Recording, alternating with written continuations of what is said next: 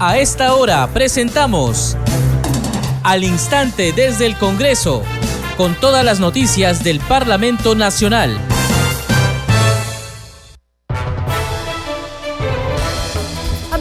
Están? Les damos la bienvenida. Estamos empezando al instante desde el Congreso. Hoy es viernes 20 de diciembre del 2023 y estamos en Congreso Radio.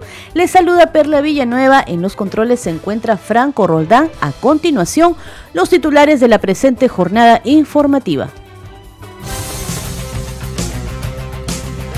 El presidente del Congreso, José William Zapata, y los integrantes de la mesa directiva se reunieron con los representantes del Alto Comisionado de las Naciones Unidas para los Derechos Humanos, quienes se encuentran en nuestro país debido a una invitación formulada por el gobierno peruano.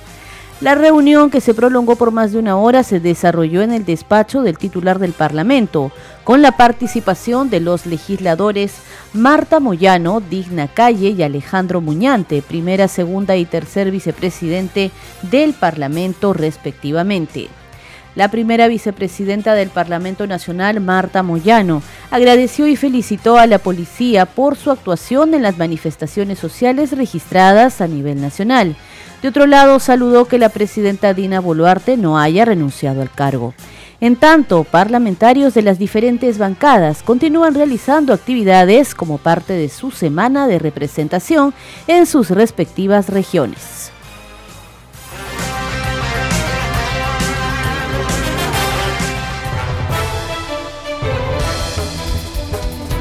Estás escuchando al instante desde el Congreso a través de Congreso Radio. Les contamos que el presidente del Parlamento Nacional, José William Zapata, y los integrantes de la mesa directiva se reunieron con los representantes del Alto Comisionado de las Naciones Unidas para los Derechos Humanos quienes se encuentran en nuestro país debido a una invitación formulada por el gobierno peruano.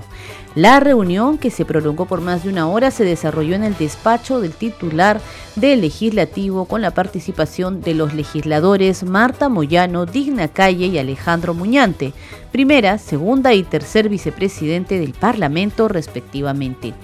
A su salida de Palacio Legislativo, Salazar Walkman, representante de las Naciones Unidas, declaró brevemente a los medios de comunicación, consideró que los actos de violencia, destrucción de la infraestructura y actos de cualquier índole tienen que ser investigados y sancionados siguiendo el debido procedimiento. Escuchemos sus declaraciones. Hemos hablado sobre lo inaceptable que son los muertos y heridos en las manifestaciones recientes, la importancia de tomar medidas inmediatas para que no vuelva a ocurrir, la importancia de investigaciones contundentes en estos casos. Hemos hablado sobre la necesidad que el Estado peruano garantice el derecho a la manifestación aún en situaciones tan complejas como el país lo vive ahora y que se evite estigmatizar a las manifestaciones o a las personas que participen como terroristas. Hemos hablado sobre este tema también. Em, y hemos hablado que al mismo tiempo, obviamente, eh, eh, actos de violencia, de destrucción de infraestructura, eh, actos de cualquier índole tienen que ser también investigados y sancionados de acuerdo al debido proceso. así que esos fueron los temas que abordamos. Escuchábamos entonces las declaraciones a su salida de Palacio Legislativo del representante del Alto Comisionado de las Naciones Unidas para los Derechos Humanos, Cristian Salazar, quien consideró que los actos de violencia, destrucción de la infraestructura y de cualquier índole tienen que ser investigados y sancionados siguiendo el debido procedimiento. Pero les contamos además que la comitiva de las Naciones Unidas se reunió en la sala Bolognesi de Palacio Legislativo con los voceros de algunas bancadas, entre ellos con el legislador Jorge Montoya Manrique de Renovación Popular, con Guillermo Bermejo Rojas de Perú Democrático, con la legisladora Ruth Luque Ibarra de Cambio Democrático y con Flavio Cruz Mamani de Perú Libre. La delegación visitante estuvo conformada por Igor Garafuli, coordinador residente del Sistema de las Naciones Unidas en el Perú, Maía Campbell, coordinadora de la misión técnica, Fritz Boen, oficial de Derechos Humanos, Gonzalo Alcalde, jefe de la Oficina de Coordinación, y Luz Fernández, oficial de Coordinación de Oficina del Coordinador Residente. Seguimos con más información en al instante desde el Congreso a través de Congreso Radio. El tercer vicepresidente del Parlamento Nacional, Alejandro Muñante, afirmó que la mesa directiva explicó al comisionado de las Naciones Unidas sobre la situación política que vive el país desde que asumió la presidencia de la República Pedro Castillo Terrones. En otro momento consideró que es técnicamente inviable adelantar las elecciones generales para octubre de este año, como lo proponen algunos sectores. Escuchemos ha presentado el delegado de las Naciones Unidas para Derechos Humanos. ¿Usted ha participado en esta reunión? ¿Ha planteado algún tema en medio de esta situación que vive el país? Hemos participado, la mesa directiva de esta reunión con el alto comisionado de las Naciones Unidas aquí en el Perú y hemos informado sobre toda la situación política que ha vivido nuestro país desde la, desde la asunción del señor Castillo. Hemos dado un contexto general de todo lo que ha venido pasando. Y justamente lo que acaba de decir el señor Aníbal Torres es confirmación de todos estos mensajes de odio que se han estado instaurando en la población y en estos consejos descentralizados. Algunos sectores están pidiendo elecciones para octubre. ¿Es eso viable técnicamente? Técnicamente no es viable. Políticamente se puede discutir. Sin embargo, lo que hoy estamos discutiendo ya con un primera, un proyecto que ya fue aprobado en primera votación es abril de 2024. Si hay otra propuesta en Comisión de Constitución que busca el adelanto de esta fecha, se tiene que discutir igualmente, pasar por la Comisión de Constitución y luego en el Pleno del Congreso. Pero lo concreto es que ahorita en primera votación está aprobado el adelanto al, a abril de 2024. Pero quienes votaron a favor de esa propuesta para abril del 24, hoy no están seguros de ratificar su voto en la, en la siguiente Bueno, ellos, eh, ellos darán respuesta entonces a la población de sus vaivenes, ¿no? serán responsables de que esta situación política se exacerbe aún Pero más. Pero eso significaría, obviamente, en todo caso, un referéndum en medio de este escenario. Podría darse, podría ser materia de un referéndum en el caso de que se vuelva a replantear esta propuesta si es que no se alcanzan los votos necesarios. ¿Y qué en contra de las reformas también congresistas?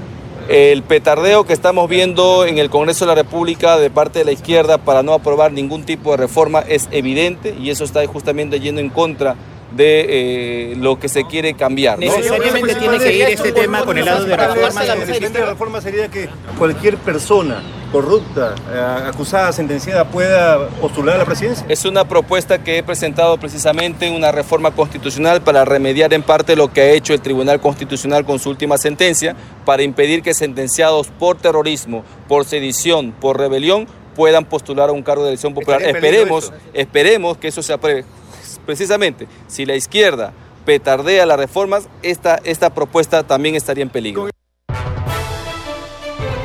Seguimos con más noticias del Parlamento Nacional en al instante desde el Congreso a través de Congreso Radio. En declaraciones a la prensa, la primera vicepresidenta del Parlamento, Marta Moyano, agradeció y felicitó a la Policía Nacional por su actuación en las manifestaciones sociales registradas a nivel nacional. Sostuvo que no hay protestas por necesidades sociales, sino con una agenda política. De otro lado, afirmó que le pareció correcto que la presidenta Dina Boluarte no haya renunciado.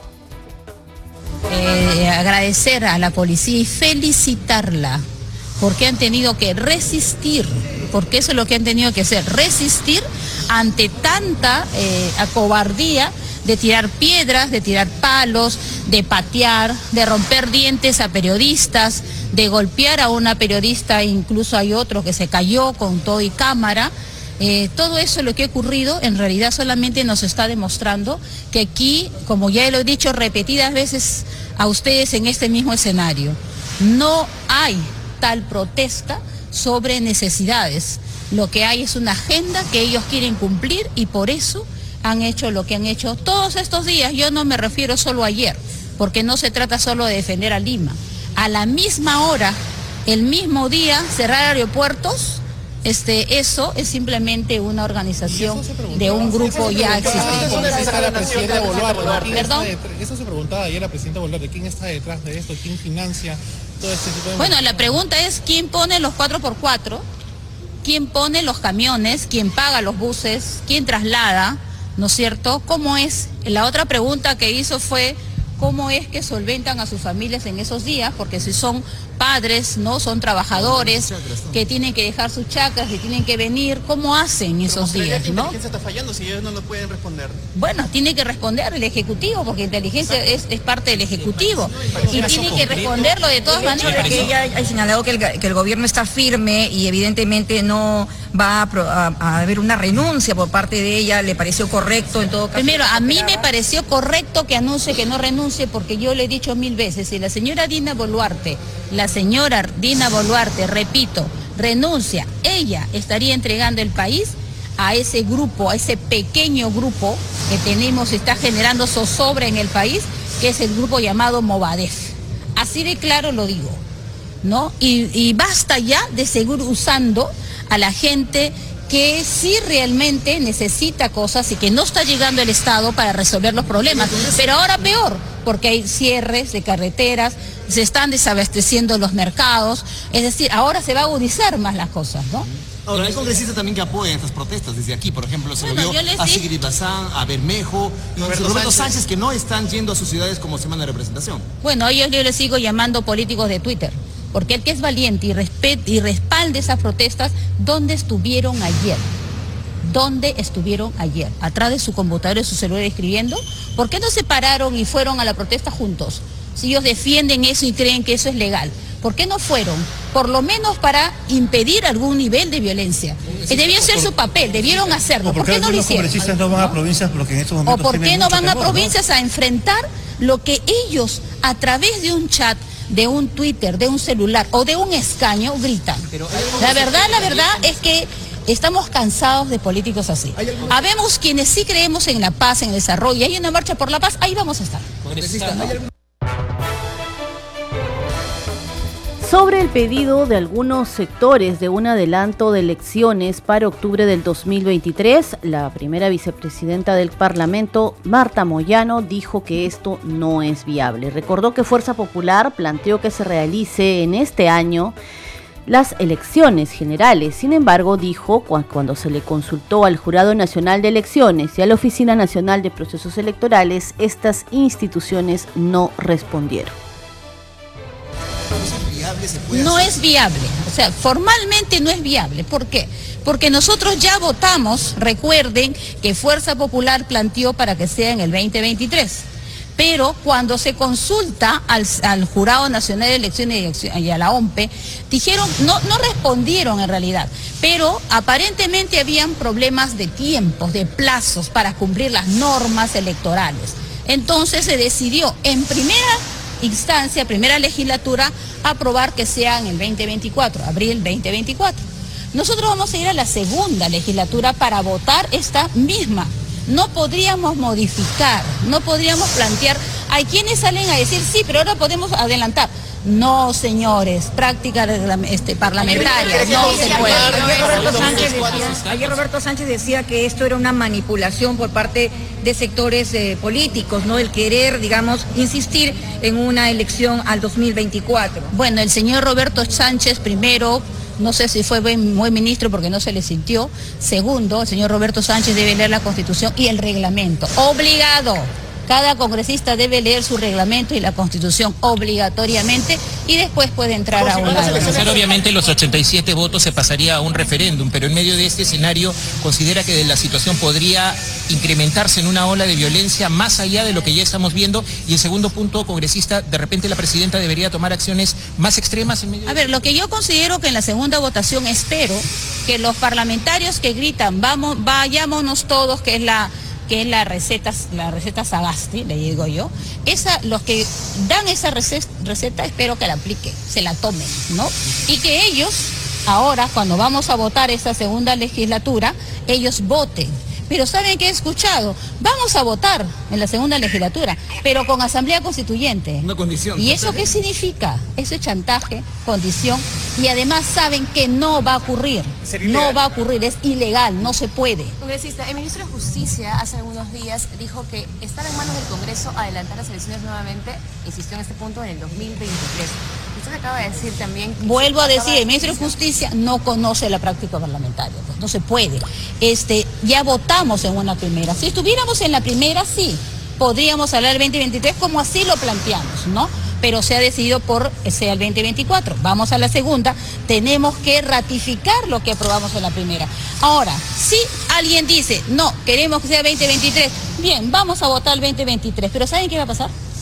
que tenemos que ir a la segunda legislatura porque se convertiría en la primera votación en la primera legislatura. O sea, más tiempo. En tanto, la parlamentaria Ruth Luque Ibarra declaró a la prensa tras reunirse con los representantes del Alto Comisionado de las Naciones Unidas para los Derechos Humanos. La legisladora expresó sus condolencias a las familias de los fallecidos en las protestas y pidió que el derecho a la misma no sea limitado. Eh, hemos tenido una reunión con representantes de las Naciones Unidas y queríamos en, principio expresar nuestra solidaridad, condolencias con las nuevas familias por las nuevas pérdidas humanas que se han presentado. Suman alrededor de 53 muertes. Hemos expresado también nuestra preocupación por la situación de varios pobladores de comunidades campesinas, quechuas, aymaras, poblaciones indígenas que están desplazadas aquí a la ciudad de Lima son aproximadamente 13 regiones de los 24 departamentos y un poco más, seguro de más de 9 mil personas que están aquí en la ciudad de Lima, en la cual, eh, desde nuestro punto de vista, están enfrentando situaciones de inseguridad y riesgo. Hemos visto cómo algunas autoridades han decidido, por ejemplo, no establecer, no aperturar algunos espacios, como ha pasado en la Universidad de San Marcos, y nuestros pobladores enfrentan pues situaciones donde ni siquiera pueden tener un espacio donde pernoctar y de la misma manera, el día de ayer en la protesta se han cerrado algunas vías con imposibilidad de la que la población ejerza su protesta pacífica. Esto es una situación grave que hemos expuesto a Naciones Unidas porque creemos que un escenario de estas características, el derecho a la protesta debe resguardarse y asegurarse. Por supuesto que cualquier acto de violencia tendrá que ser investigado, individualizado como corresponde pero no puede de ninguna manera limitarse el derecho a la protesta de la población. Lo otro que quiero señalar es expresar mi profunda preocupación, lo he manifestado ahora en las Naciones Unidas, el mensaje que ayer la señora Diana Boluarte señaló cuando refirió la apertura de carpetas fiscales en coordinación con la Fiscalía. Quizá algunos medios de comunicación no tomaron en cuenta, pero estas declaraciones son sumamente graves, porque eso significa que se pone en riesgo con estas declaraciones la autonomía que en este contexto exige que el Ministerio Público tenga que ver con todos los casos. Y aquí la pregunta es, ¿la Fiscalía está sujeta a un poder político? En Congreso Radio, Semana de Representación.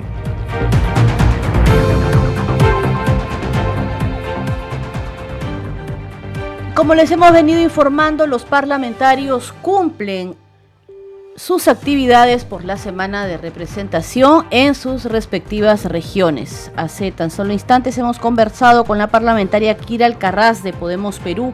Ella se encuentra en el hospital de la policía para verificar en qué estado se encuentran los policías luego de lo sucedido en las protestas a nivel nacional y escuchar sus testimonios. ¿Qué es lo que ha encontrado, congresista? La policía y hemos visto que, bueno, hasta el momento estábamos con 29 heridos pero ya han comenzado a traer a los heridos también de provincia, ¿no? Y les están dando las eh, los primeros auxilios, ¿no? La atención como debe ser, ¿no? ¿Cuál es la información que ha podido recopilar sobre la salud de los policías, congresista? Bueno, están estables, eh, por lo menos los primeros 29, porque los que acaban de llegar lo están pasando por este triaje primero para ver cómo están y de ahí van a ver las, las contusiones, ¿no? Pero ya hemos visto que hay uno que tiene una fractura mandibular, eh, otro tienen el brazo herida expuesta porque le han sacado hasta piedras del brazo y la mayoría, la mayoría de los que están acá internados de los policías, eh, todos son contusiones de la rodilla para abajo, ¿no? Eh, miembros inferiores, ¿no? Eh, por perdigones, piedras y bueno, todo el armamento que han tenido. Ustedes han visto ayer, pues, en las noticias cómo rompían parte de la infraestructura del, de lo que habían adornado Lima para tirar esos bloques o esos adoquines, ¿no? Y nuestra policía, obviamente, por tantas denuncias que le ponen, y lo digo así, por tantas denuncias que les ponen a la policía, la policía no puede defenderse como debe ser. Ustedes han visto ayer, fue de, verdad eh, indignante ver que nuestra policía los agarraran como piñata. Ellos no se defendían, ahora qué van a decir los derechos humanos? ¿Qué van a decir los derechos humanos?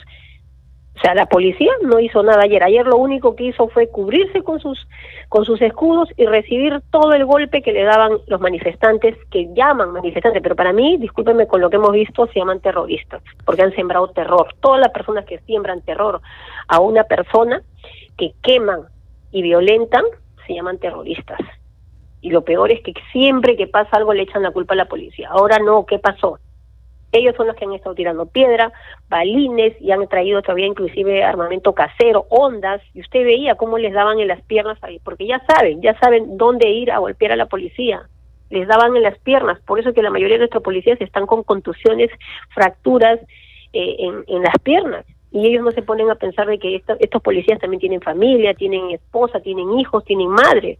¿De qué regiones? ¿De qué marcha? Pero pacíficamente y eso no lo han hecho. Entonces, nosotros, nosotros estamos de acuerdo que la Constitución dice que pueden salir a su marcha, pero pacíficamente, sin malogar la propiedad privada ni pública, y menos quemar instituciones públicas.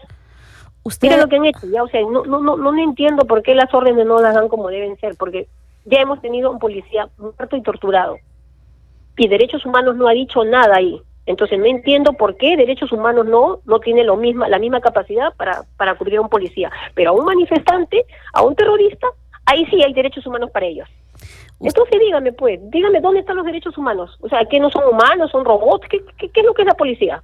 Sí, usted señalaba, congresista, que se trata de policías que están llegando heridos desde las regiones del país y que muchos de ellos son recién egresados, incluso, jóvenes. 15 días, 15 días y los han mandado como carne y cañón. En Congreso Radio, Semana de Representación.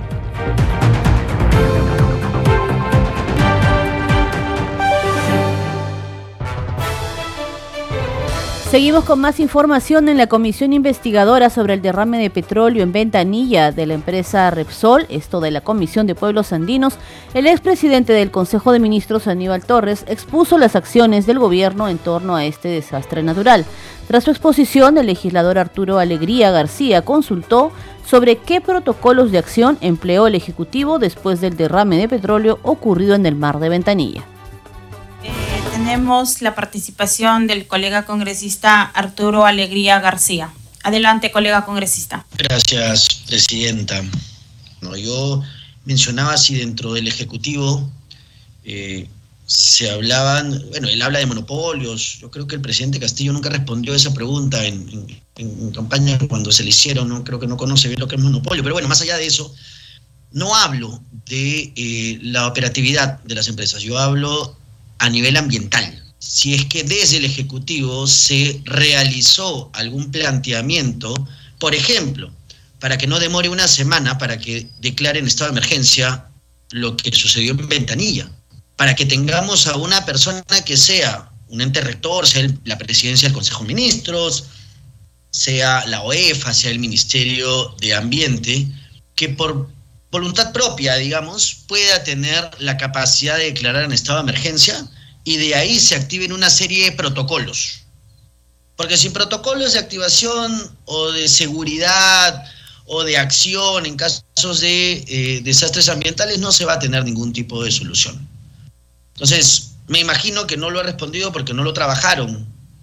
No sé si es que existe dentro de la presidencia del Consejo de Ministros, porque, claro, derrames tenemos, el de Ventanilla ha sido el más grande que hemos tenido en el Perú, pero en la selva peruana se vienen dando. Y no tenemos un protocolo de acción. Entonces, después de Ventanilla, no se trabajó en nada dentro del Ejecutivo para poder prever o tener un protocolo de acción, tener un ente rector que sea el que determine cuándo es que se va a activar una emergencia ambiental adelante para que pueda concluir, doctor Aníbal. Sí, este, Presidenta, los protocolos están, existen. El ente rector está. Es el Ministerio del Ambiente y todos los organismos dependientes del Ministerio del Ambiente, entre ellos la UEFA. Además, INDECI, que pertenece, por, por supuesto, al Ministerio de Defensa. Solo, mm, solamente por mencionar alguno de ellos. Que por qué no este, no se declaró el estado de emergencia inmediatamente, para eso hay un comité de emergencia inmediato.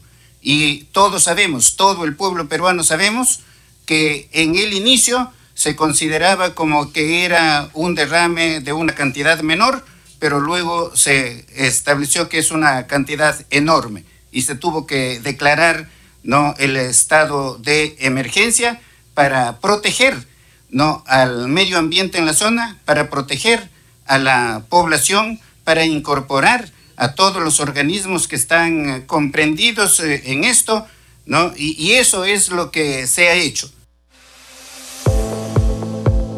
Congreso en redes. Vamos a conocer la información en redes sociales con nuestra compañera Danitza Palomino. Muchas gracias, Perla. Vamos a dar cuenta de las publicaciones en redes sociales. Iniciamos con la Comisión de Constitución. Dice lo siguiente, Subcomisión de Control Político que preside el congresista Alejandro Aguinaga sesiona para la aprobación de su plan de trabajo del periodo 2022-2023 y publican el link donde se puede ver esta sesión. También tenemos la publicación del congresista Alfredo Azurín ya dando cuenta de las actividades por la semana de representación. El congresista Azurín publica lo siguiente en diálogo con el jefe de la División de Maniobras contra el Tráfico Ilícito de Drogas y Quitos, coronel PNP José Rengifo Reategui, se conoció el esfuerzo que realizan junto a su personal para contrarrestar el avance del narcotráfico nacional e internacional que opera en la zona. Esa fue la publicación del congresista Alfredo Azurín de la bancada de Somos Perú. Ahora vamos con la publicación de la congresista Kira Alcarraz de la bancada de Podemos Perú. Dice lo siguiente, desde temprano estamos en el Hospital de la Policía Nacional para ver en qué estado se encuentran nuestros valientes policías y escuchar sus testimonios. Jóvenes recién egresados, policías sin suficiente protección, contusiones varias en las piernas, necesitamos más apoyo para todos los policías heridos. Y finalmente tenemos la publicación del congresista Luis Ángel Aragón de Acción Popular que dice lo siguiente, expreso mis felicitaciones y mis mejores deseos a todos los hermanos y hermanas del distrito de Marca Pata en su 154 aniversario de creación política y utiliza el hashtag siempre adelante. Por supuesto, nosotros nos sumamos a estas felicitaciones al distrito de Marcapata. Bien, Perla, son algunas de las publicaciones en redes sociales. Adelante con usted en estudios. Muchísimas gracias, Danitz, y recordarles que en el Twitter estamos como Congreso Radio y en el Facebook como Radio Congreso Perú. Y antes de despedirnos y antes de hacer mención a las radios que en regiones transmiten este noticiero informativo del Congreso, saludamos a Radio Luz y Sonido de Huánuco, que desde ayer se ha sumado a estas transmisiones. Este programa se escucha en las regiones del país gracias a las siguientes emisoras. Radio Inca Tropical de Abancaya Purímac, Cinética Radio de Ayacucho, Radio TV Shalom Plus de Tingo María, Radio Madre de Dios de Puerto Maldonado, Radio TV Perú de Juliaca Puno, Radio Amistad de Lambayeque, Radio El Pueblo de Ayacucho, Radio Satel Perú de Lampa en Puno, Radio La Voz del Valle de Aplao en Arequipa, Radio Estar de Moyendo en Arequipa, Radio Gaceta Ucayalina Online, Radio Líder de la Unión en Piura, Radio Victoria de Ocros en Huamanga, Ayacucho. Enseguida, los titulares de cierre. El presidente del Congreso, José William Zapata, y los integrantes de la mesa directiva se reunieron con los representantes del Alto Comisionado de las Naciones Unidas para los Derechos Humanos, quienes se encuentran en nuestro país debido a una invitación formulada por el gobierno peruano. La reunión se desarrolló en el despacho del titular del Parlamento con la participación de los legisladores Marta Moyano, Digna Calle y Alejandro Muñante, primera, segunda y tercer vicepresidente del Parlamento respectivamente. La primera vicepresidenta del Congreso, Marta Moyano, agradeció y felicitó a la Policía Nacional por su actuación en las manifestaciones sociales registradas en el país en la víspera. De otro lado, saludó que la presidenta Dina Boluarte no haya renunciado al cargo. En tanto, parlamentarios de las diferentes bancadas continúan realizando actividades como parte de la semana de representación en sus respectivas regiones. Muchas gracias por habernos acompañado en esta edición de Al Instante desde el Congreso. Nos encontramos el lunes con más noticias del Parlamento Nacional. Buen fin de semana.